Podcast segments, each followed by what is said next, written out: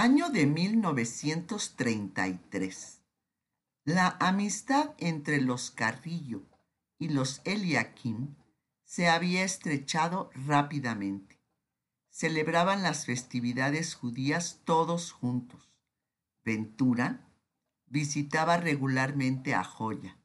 Ya para entonces Nisim y Lázaro se habían asociado en una tienda de importación de alfombras tapetes turcos y cortes de lana y algodón.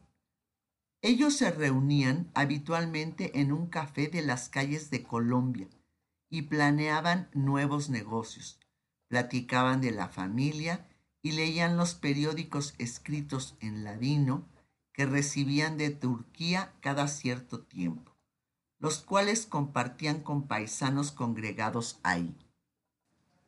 También eran de su interés los titulares del Tiempo de México, que anunciaba en aquel momento una dualidad de poderes entre el presidente Abelardo Rodríguez y el general Calles.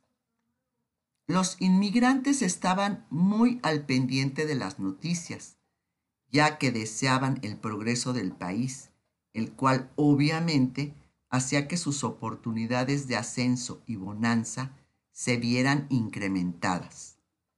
Nisim le confió a Lázaro que Jusuf, el padre biológico de Janeta, había amenazado con quitarle a la niña, que se había arrepentido de habérsela dado, y en cada ocasión en que esto sucedía, Nisim acababa dándole una fuerte suma de dinero para que Jusuf no llevara a cabo sus intimidaciones. Tan solo pensar que lo separaran de Janeta, a quien adoraba, le producía un calcinante vacío en el estómago, además de una gran indignación.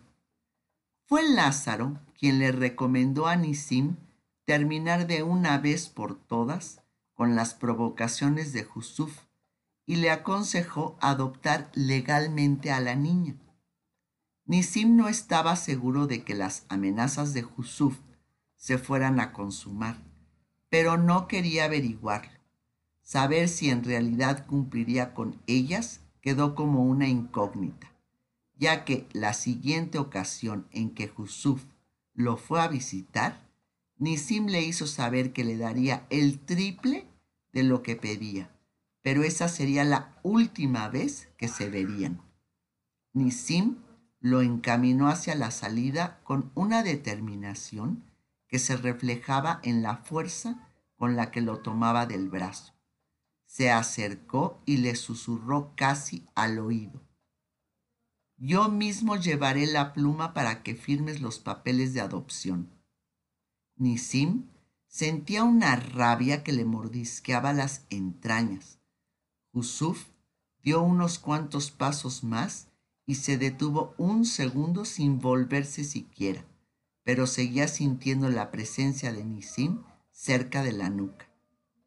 Tan pronto como Jusuf dobló la esquina, Nisim tomó su sombrero y salió de inmediato hacia el despacho de su abogado para iniciar el trámite de adopción. Por primera vez sentía que nada le faltaba y si la felicidad puede definirse como el no desear nada, pues entonces este regocijo excepcional transfiguró las preocupaciones, las carencias, la orfandad, los rechazos, las lágrimas, las angustias, las frustraciones, el desarraigo. De golpe, el amor que lo invadía diluyó incluso el sufrimiento por la enfermedad de Joya. Ya tenía legalmente a su propia hija.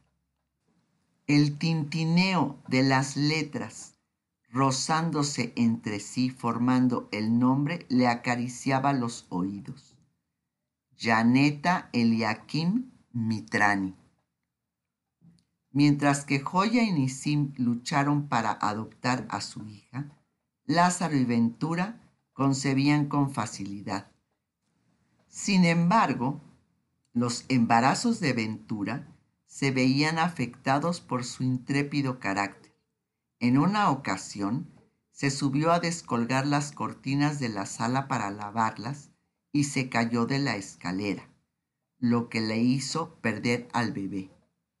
Un año después, Lázaro llegó a su casa y la encontró tirada en el baño, y es que era tal su afán de pulcritud que enceraba hasta las losetas.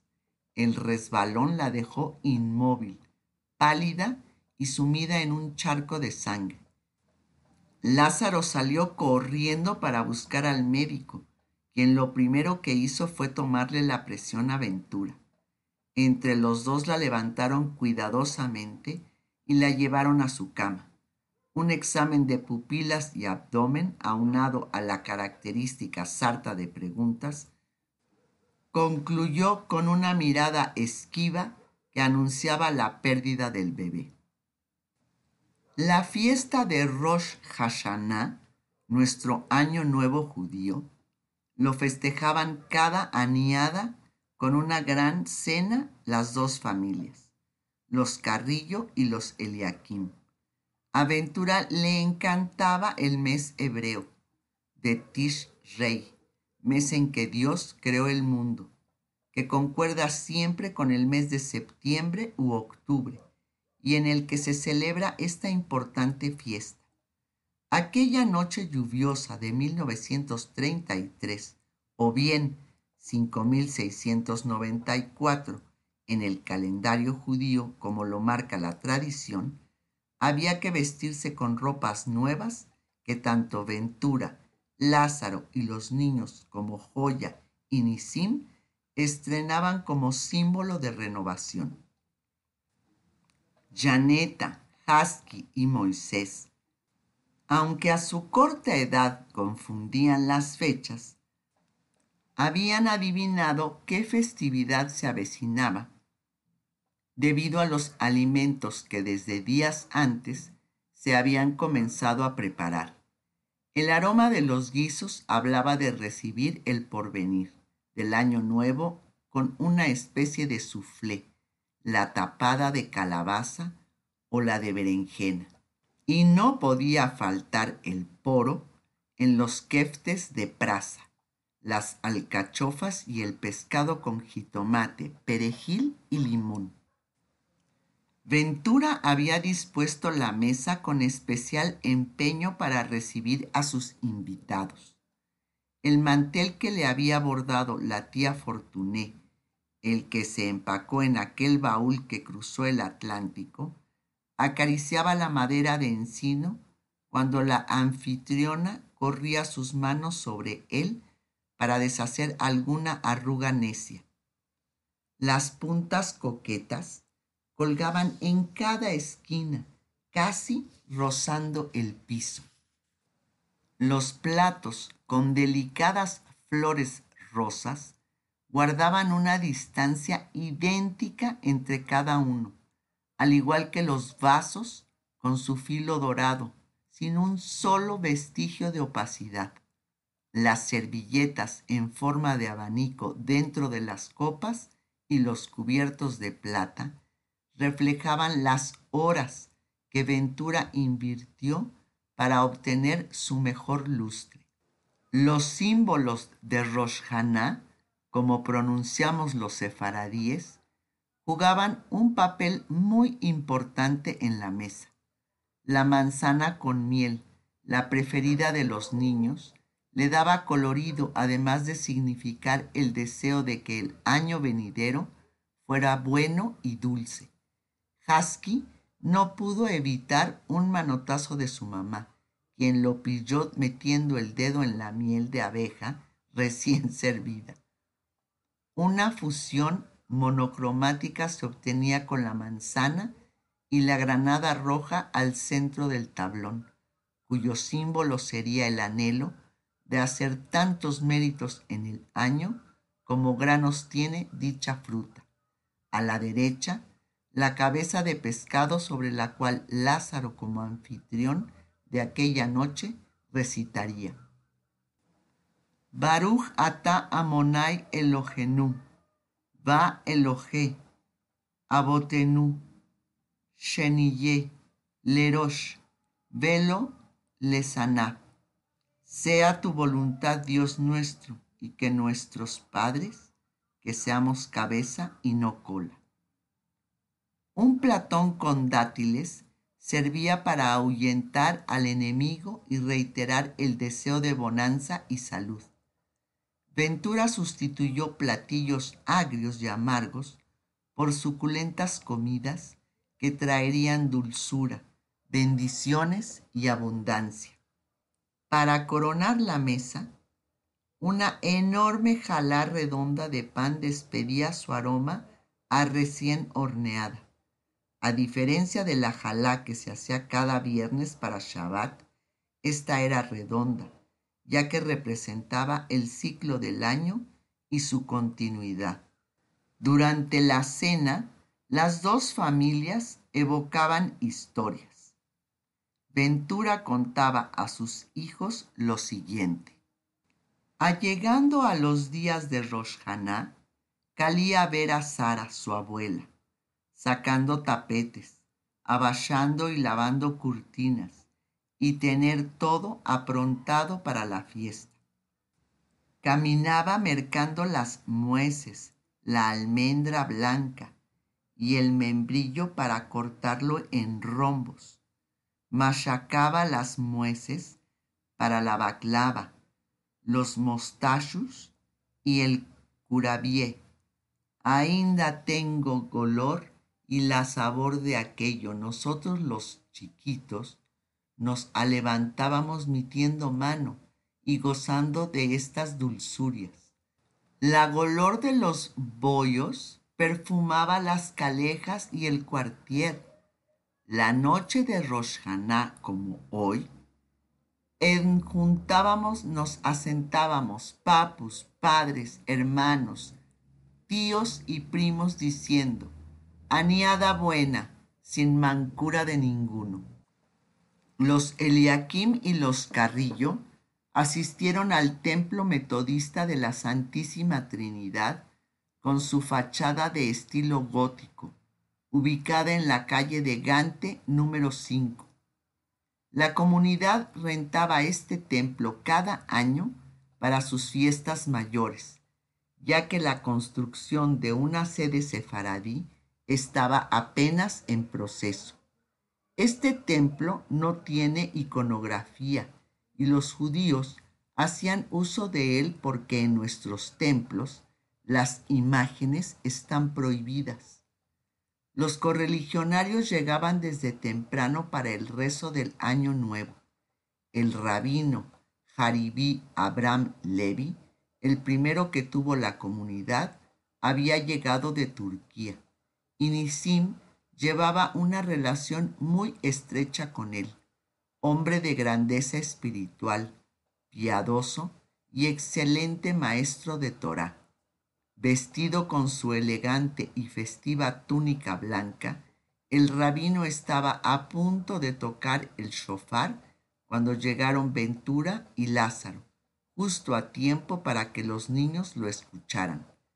Sonido peculiar, el del cuerno de carnero, instante solemne de absoluto silencio.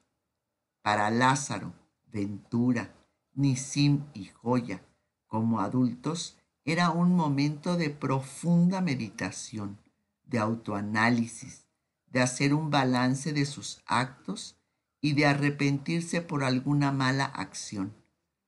Todos los judíos sabemos que es el día en el que Dios juzga a los hombres y ocho días después, en Yom Kippur, sellará su destino inscribiéndolos en el libro de la vida o en el de la muerte.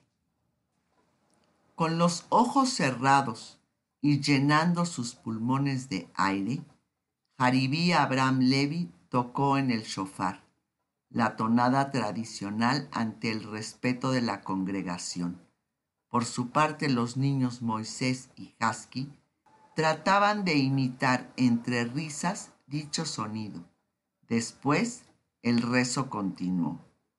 El año nuevo, lejos de ser el cambio del calendario que colgaba en la pared, era un momento solemne en cada persona ahí reunida, examinaba a conciencia sus logros espirituales y se proponía rectificar cualquier aspecto que exigiera ser mejorado. Al término del rezo matutino, amigos y familiares se besaban augurándose mutuamente una aniada buena y clara.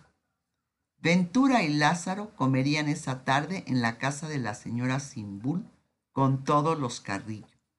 Pero antes de dirigirse hacia allá, pasaron a su casa para recoger el tishpishti, pastel de almendra con miel que Ventura preparó.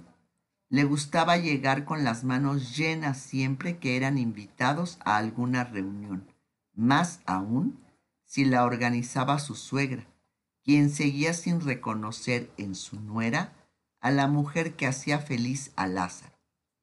Y así se deslizaba el año 5694 para dar paso al 5695, el equivalente a 1933, el año viejo, y 1934, el año nuevo. El shofar, con sus notas, abriría las puertas del cielo para dirigir plegarias sinceras, sin protocolo. Sea tu voluntad, Señor nuestro Dios, que tú inaugures para nosotros un año bueno y dulce. Sobre la mesa dos candelabros. El encendido de las velas en la víspera del Rosh Hashanah estaría acompañado de las palabras de Ventura. Baruch ata Adonai, She Eheyanu, Vi Kimanu, Vi Iguanu, Lasman Ase. Agradecimiento a Dios por darnos vida, sostenernos, permitirnos llegar a esta ocasión. Los sonidos de la bendición reverberarían gratitud y las velas blancas, largas, sencillas, se consumirían lentamente, proyectando sombras de diversos contornos. Y Ventura, con la mirada fija en la flama, reviviría por instantes su lejana infancia.